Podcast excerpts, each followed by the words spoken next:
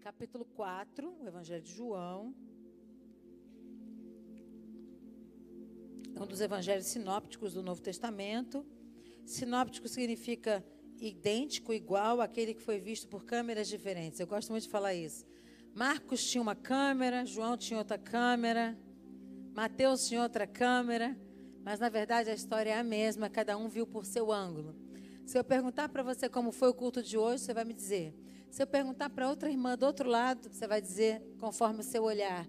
Então, os evangelhos sinópticos nada mais são do que evangelhos que coadunam em suas palavras interpretação, porque a Bíblia é um livro de livros inerrantes, é uma coletânea, é uma biblioteca de livros que se concordam, eles concordam entre si, inclusive com relação à sua primeira referência. A primeira referência, é, na verdade, ela é aquela que estabelece o ato o que aconteceu. E quando você encontra uma segunda referência, você acaba comprovando isso. E a terceira referência, mais ainda. E aí a quarta referência, você roda no ninja. Aleluia. Vamos lá. Abriu comigo.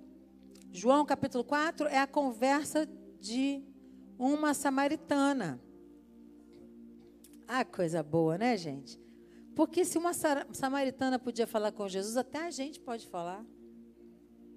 Porque a gente não era nem samaritano para ser odiado de perto, imagina odiado de longe. Como é que a palavra ia chegar na gente? Eu quero que você preste atenção dos missionários, hein? Os missionários locais agora. Então vamos lá.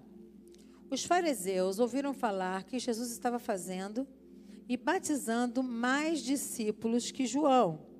João o Batista, tá bom? Embora não fosse Jesus que batizasse, mas os seus discípulos. Quando o Senhor ficou sabendo disso, saiu a Judéia e voltou mais uma vez a Galiléia. Era-lhe necessário passar por Samaria. Diga comigo, necessário. Era necessário passar por Samaria. Ele estava resolvendo um BO, foi resolver um outro BO, mas tinha que passar pela Samaria de qualquer maneira. Amém? Assim chegou a uma cidade chamada Samaria, chamada Sicar, perto das terras de Jacó aquela que dera a seu filho José. Havia ali um poço de Jacó. Juntos, cansados de viagem, sentou-se à beira do poço. Isto se deu por volta do meio-dia. Atenção ao meio-dia, hein? Nisso veio uma mulher samaritana tirar água. Disse-lhe Jesus: Dê-me um pouco de água. Os seus discípulos tinham ido à cidade comprar comida. A mulher samaritana lhe perguntou: Como o Senhor, sendo judeu, olha como é que ela reconheceu, né?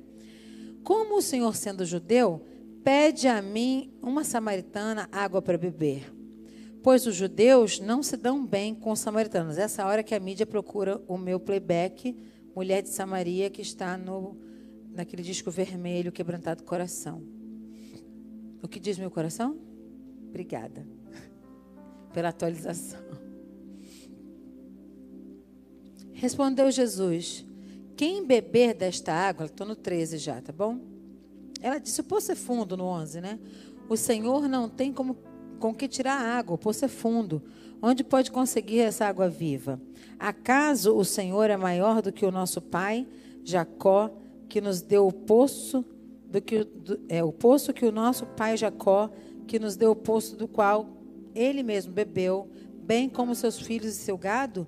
Jesus respondeu: Quem beber desta água terá sede outra vez, mas quem beber da água que eu lhe der, nunca mais terá sede. Ao contrário, a água que eu lhe der se tornará nele uma fonte de água a jorrar para a vida eterna. A mulher lhe disse: Senhor, Dá-me desta água, para que eu não tenha mais sede, nem precise voltar aqui para tirar água. E ele lhe disse: Vá, chame o seu marido e volte. A pergunta mais sem jeito, né? A resposta mais difícil que ela dá. Ela diz: Não tenho marido, respondeu ela. Disse-lhe Jesus: Você falou corretamente, falou a verdade, dizendo que não tem marido. O fato é que você já teve cinco e o homem com quem agora vive não é seu marido. Já tinha isso naquelas épocas, hein? O que você acabou de dizer é verdade. Disse a mulher: Senhor, vejo que és profeta. Nossos antepassados adoraram neste monte, Mas vocês, judeus, dizem que Jerusalém é o lugar onde se deve adorar. E Jesus declamou: Creia em mim, mulher. Está próxima a hora em que vocês não adorarão o Pai, nem neste monte, nem em Jerusalém. Mas vocês, samaritanos, adoram o que não conhecem. Nós adoramos o que conhecemos, pois a salvação vem dos judeus. No entanto, está chegado a hora de que já fato já chegou em que verdadeiros adoradores adorarão o Pai em espírito e em verdade. São estes os adoradores que o Pai procura.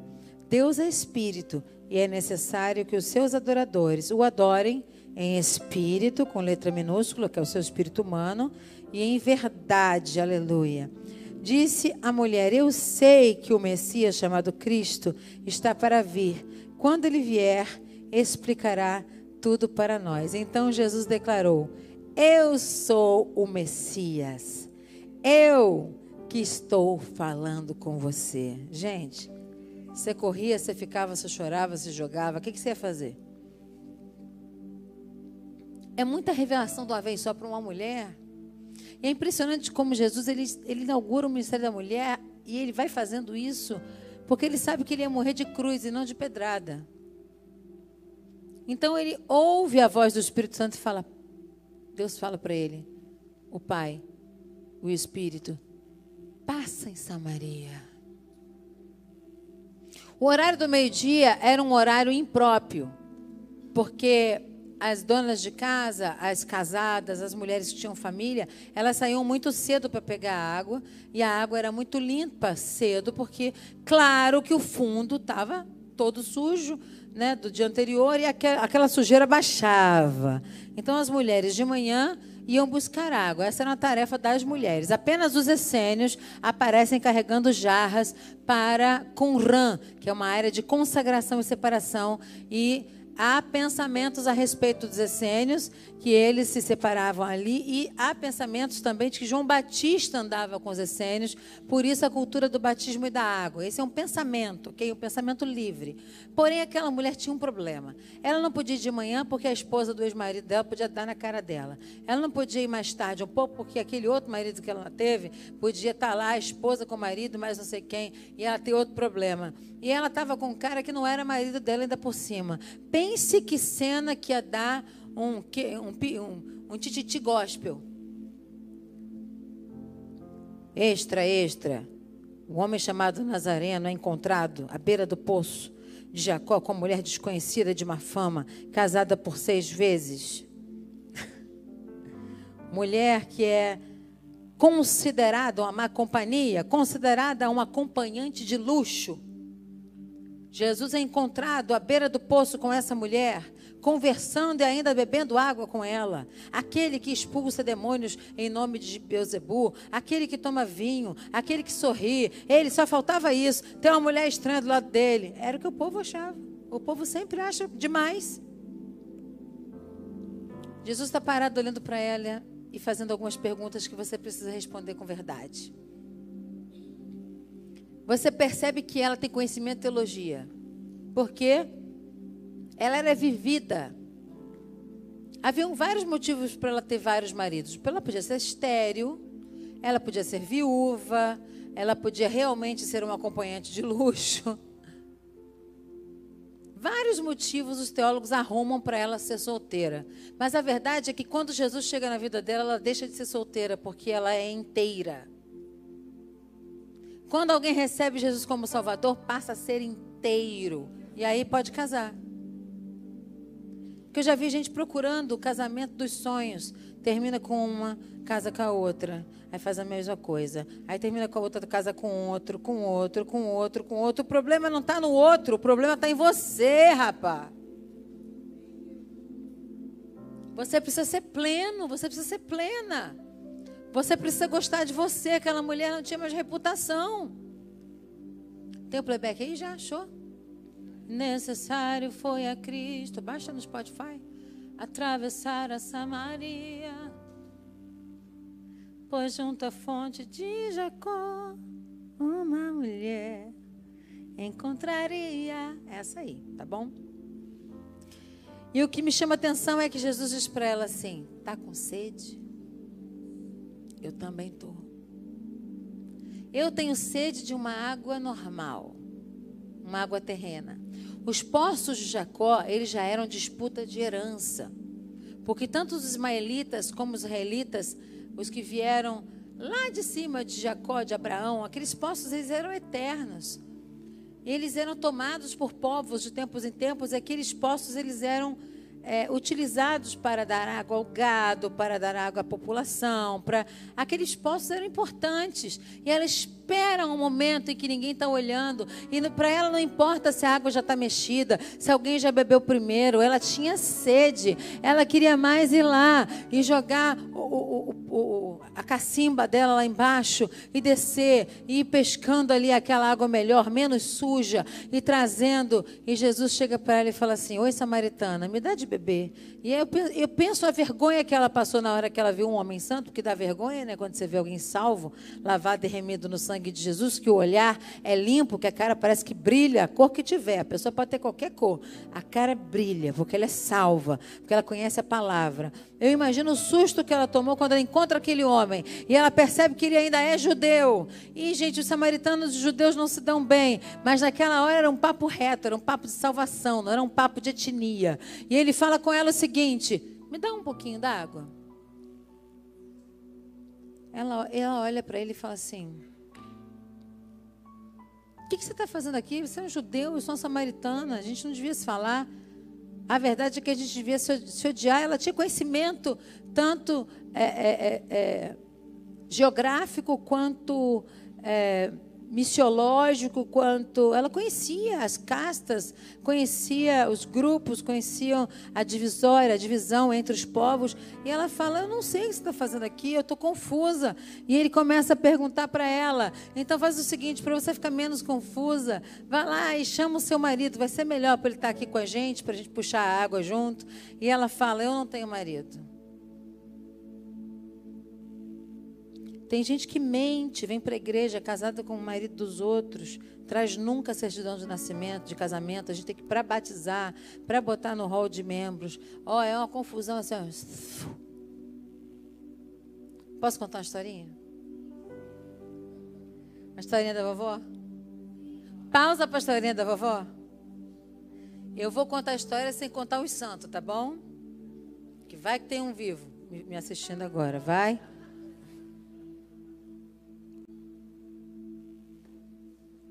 A minha avó era pra, braço direito do Paulo Levas Macalão. Eita Deus! Agora eu vou entregar ela, porque ela já está na glória mesmo, né? Ela foi uma das primeiras mulheres autorizadas a ungir com óleo e madureira, porque não podia mulher, depois pôde. E ela chegou na igreja de Queimados e estava uma consagração tremenda e todo mundo eram festas, né? as pessoas vinham andando. Sabe da onde vem essa coisa de dar oportunidade? Vem disso. A mocidade vinha andando de um, de um, de um bairro para o outro bairro cantando e no meio do caminho eles já eram cheios do Espírito Santo e já tinham uma palavra, que não tinha um celular, glória a Deus. Eles já tinham uma palavra e eles vinham falando da glória de Deus. Então, quando eles chegavam na igreja, eles estavam fritando, sabe? Eles estavam cheios. E quando juntavam com a outra galera lá da outra mocidade, aí blá, blá, blá, blá, blá, ficavam lá no naquele reteté glorioso e abraçando. Aí a profecia era liberada sobre eles, tudo acontecia, era maravilhoso, porque as pessoas não vinham para casa de Walkman, de Walkman, Walkman é antigo, né? Não vinham para casa de, iPhone com fone no ouvido, não vinham para casa falando mal da vizinha, falando mal do programa de televisão, falando mal do almoço que foi ruim, falando mal da sogra, falando mal do sogro, falando mal. Ai, meu Deus, era tudo glória. O povo ia andando para a festa de mocidade. Era um dia de festa de batismo batismo. E o povo começou a chegar em Queimados. Chegando em Queimados, eles tinham um grupo para batizar e eles tinham uma outra surpresa que eu vou contar agora para vocês. Ela estava no meio do povo e minha avó tinha um negócio de bater o pé, eu não vou bater o do, que dói, não, vou bater o outro assim. Quando ela levantava o povo. E ela falou: Assim diz o Senhor, hoje não haverá batismo e digo assim: há um traidor entre nós. E ele vai se revelar. O pastor falou: Obrigada, irmã de igreja, a senhora já pode sentar. Coisa de pastor, pastor tem que manter a ordem, tá certo. E continua cantando o hino da harpa, cantando da harpa, aquela alegria, o povo no maior fogo, na maior alegria. E aí o pastor abre o batistério. Quando ele abre o batistério, não tem uma gota d'água. Os irmãos tudo com roupão já para batizar. E, bat, e, e, e não batiza por, por aspersão, não, é por imersão mesmo. Tem que afogar o capeta para ele ficar para trás. Aqui na IPAN, nem que seja na piscina, ó, tipo, volta. Na hora que isso aconteceu, o pastor achou esquisito, a gente vamos deixar o batismo para outro dia e fechou. Aí ficou todo mundo esperando o traidor, né? Porque já tinha rolado. Gente, a Assembleia não vê tudo. Aí, quando o pastor olhou, então, irmãos, quantos concordam que a gente faça Outro dia, esse batismo, alguns irmãos levantavam a mão e tudo. Meu pai que sabe contar essa história risca, porque ele estava vendo, né? Então. E aí, quando ele ia pegar a palavra, tinha um irmão visitante com a esposa e os filhos no púlpito. Sabe quando você recebe um casal visitante de outra igreja e que é uma alegria receber esse irmão visitante? Seja bem-vindo. Aí ele vai, toma o púlpito que é pastor de, outra, de outro estado, senta ali. E o pastor veio pegar, o pastor da minha avó veio pegar a palavra para dividir a palavra com o povo. O irmão não aguentou, começou a arder dentro dele e fala: O traidor sou eu! Aí ele olha para trás e fala assim: Por quê? Ninguém sabia, mas esse irmão já tinha chegado antes do culto com uma carta, carta falsificada da igreja que ele participava. Ele tinha fugido com a mulher que não era dele, com os filhos que não eram dele, e ele ia começar uma nova vida na igreja da minha avó.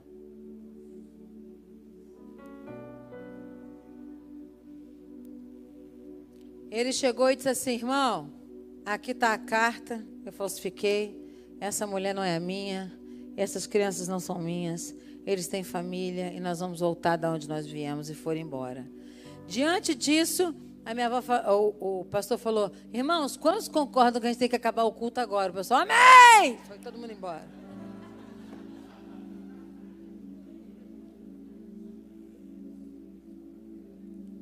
tudo o profeta vê, não se engane. Ele pode estar fingindo que não viu, porque não é para falar ainda. Mas o profeta sabe. A dor do profeta é horrível. Porque nem sempre ele pode intervir. Tem que esperar Deus dizer: pega. Você vai discernindo o movimento profético de acordo com a atitude profética. Você fala em línguas para que o outro interprete. Ah, mas não pode falar em línguas, tem que falar só em casa. Você fala em casa? Eu, eu conheço pouca gente que pratica oração em línguas em casa, porque não tem o costume. Se não falar dentro da Santa Grey, junto com a igreja, o outro que tem o dom de interpretação de línguas não pode ser usado. Entendeu? Você que fala em línguas está entupido? Por favor. Não atrapalhe o teu irmão que tem discernimento, não. Tem outros dons também, mas estou falando especificamente desse mover profético que era muito natural para mim. Mas quando você não age com o seu dom, o outro fica impedido de agir com o dom também. Você bloqueia o seu irmão, entendeu? Você vai lá, não usa o seu dom que você não quer. Aí o outro que podia estar fazendo mais, ele também não consegue ir, porque nós somos um corpo interligado. É como um cérebro, sabe? Comunica, tem aquelas partes em que. O corpo tem cérebro, gente. O corpo é a mente de Cristo, tá lá. O corpo de Cristo. Você é uma pessoa que foi chamada para o sobrenatural de Deus. Aleluia! E já acontece uma coisa sobrenatural no começo desse texto, que eu já vou terminar, mas já disse, já dei o texto a vocês. Essa mulher ela é completamente liberta e Jesus fala na cara dela: disse bem. E está faltando gente para dizer bem. Porque tem gente preocupada em perder membro e perder dinheiro, e aí não fala bem, porque não pode perder a bocada. Aqui tu não vai encontrar isso, não. Aqui nós vamos falar bem. Não tem problema. Eu lembro de Jesus pregando e pregando bravo e os discípulos tentando acalmar ele. E Jesus vira para os discípulos: E vocês também não vão embora, não? Eles já foram e vocês. João Batista, mesma coisa, pregando no deserto, ó. O povo andava 11 quilômetros no deserto para ouvir um cara brigar com eles. Não valia a pena? Você acha que eles voltavam como? Libertos. E quando a gente vem à igreja, dá um confronto. Mas a gente sai leve. Tem gente que nem quer ir embora, fica para outro culto lá dando glória, dançando. Aqui a gente pode dançar, aqui a gente pode tocar. Nós somos libertos, somos livres. Nós somos um povo a quem Deus libertou e verdadeiramente somos livres. Não vem com essa que o ímpio pode não. Ah, mas ele não vai entender, não, não. Mas quando bate o tambor lá, ele entende. Quando ele vai lá no avesso, ele não fica escandalizado, não. Ele entende, ele sabe as coisas espirituais. Aí chega aqui, ai, fiquei confuso com aquela igreja, porque a igreja é avivada. Eu não estava entendendo nada que está tá entendendo sim. O capeta que quer te deixar surdo. Abre a sua mente espiritual agora, desdobra o seu conhecimento em Deus, porque você é um ser tricótomo, corpo, alma e espírito. Lá tu entendia, aqui dá sono.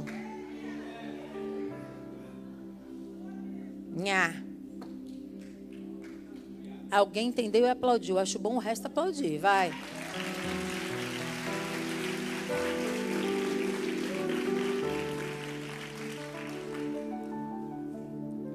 Mas tem que ser com muita sabedoria. Claro que tem.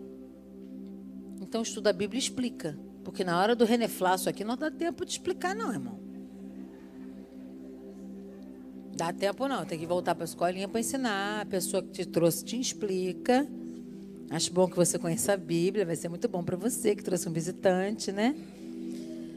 Mas nessa noite foi necessário Jesus passar e parar em Samaria. Eu aprendo três coisas com essa parada de Jesus em Samaria. Eu aprendo que o poço é de quem Deus mandar. E se Deus te pedir água, acho bom você dar. A segunda coisa que eu aprendo é que diante de Jesus a gente não consegue mentir. Então, se a gente tem mentiroso no nosso meio, é porque essa pessoa não viu Deus ainda não. Se tu ainda pega a mentira para a mulher, para o marido, eu falo muito isso aqui, né? Comprou no cartão, te foi tanto, mas quando chega ao boleto, o marido fala, isso é mentira. Mentiu, irmã. E ao contrário também, o marido também passa o cartão quando a mulher vê. Mentira. Se tu é um mentiroso, teu pai não é Deus. Quem é o pai da mentira? Estamos com o pai errado. Ai de mim, que vou perecendo. O pai da mentira é o diabo e o caminho, a verdade e a vida é Cristo.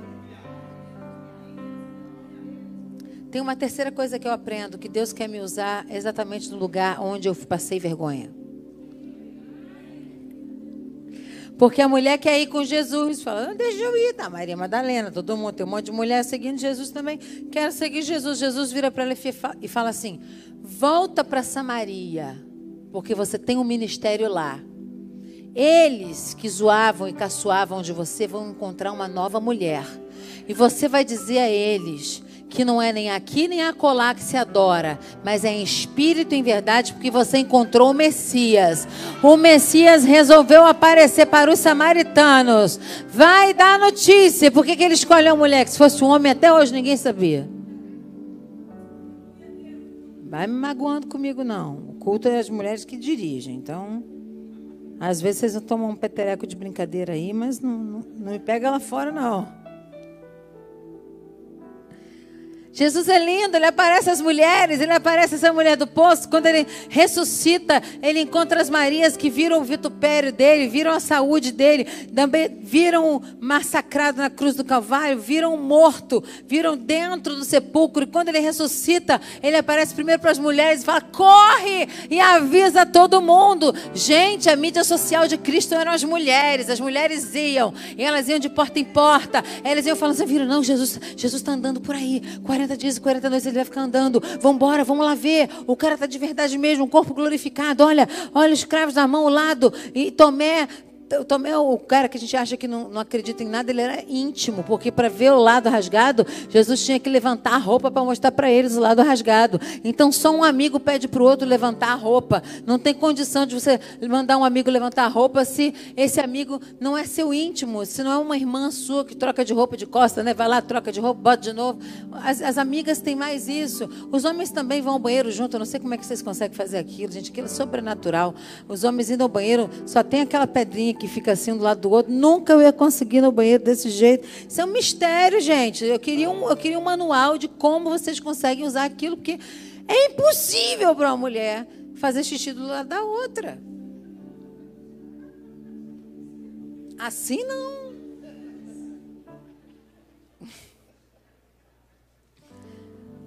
Gente, eu, eu, eu fui lavar o banheiro dos meninos. E falei, gente, isso é sobrenatural.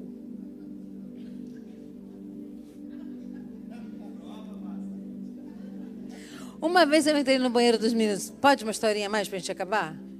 Que eu vou orar por vocês. O outro falou que não, hein? Pode não? Eu tinha cinco anos de idade e eu estudava na, na Tarsila do Amaral, em Irajá.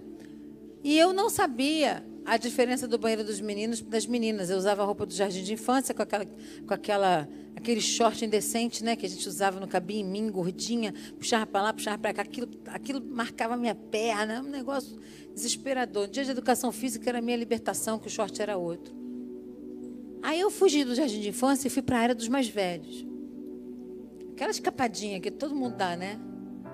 Aí não tinha boneca e boneco, porque no meu andar tinha a boneca e tinha um bonequinho. Então eu sabia qual que era o meu vaso e eles sabiam qual era o vaso deles.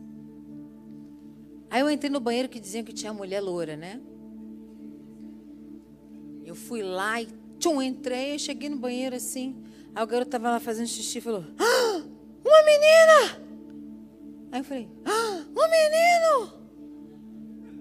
Aí eu pum, entrei pro, pro reservado lá e fiquei trancado lá dentro, assim, né? Aí daqui a pouco eu achei aquele urinol interessante. Falei, acho que aquilo ali é um lugar de fazer xixi mais alto. Vou usar.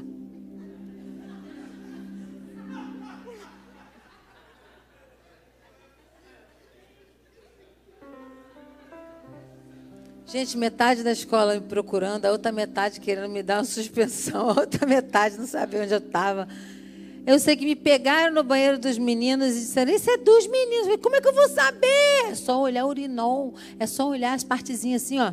Tem, uns, tem umas mármorezinhas assim que eles fazem xixi separado, um do lado do outro. Eu disse: Um do lado do outro, que sinistro.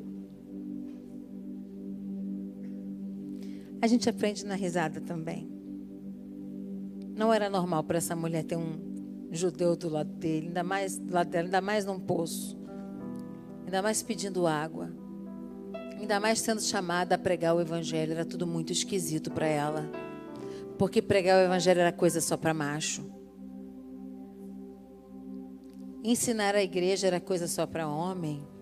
E eu concordo com Paulo, naquela igreja realmente não podia mulheres ensinar, porque elas viam já da vida difícil. Elas tinham que passar por uma libertação completa. Não é vida fácil, é vida difícil. Então, Paulo diz que não é bom a mulher ensinar por isso, nesse, para essa igreja. Ok? Então, o que, que Jesus vai fazer com você hoje aqui? Foi necessário Jesus passar hoje aqui na IPAM. Por causa de alguém que está aqui e está sabendo de muita teologia, está sabendo de Deus, mas ainda não conseguiu consertar a vida por completo, tem muita marca.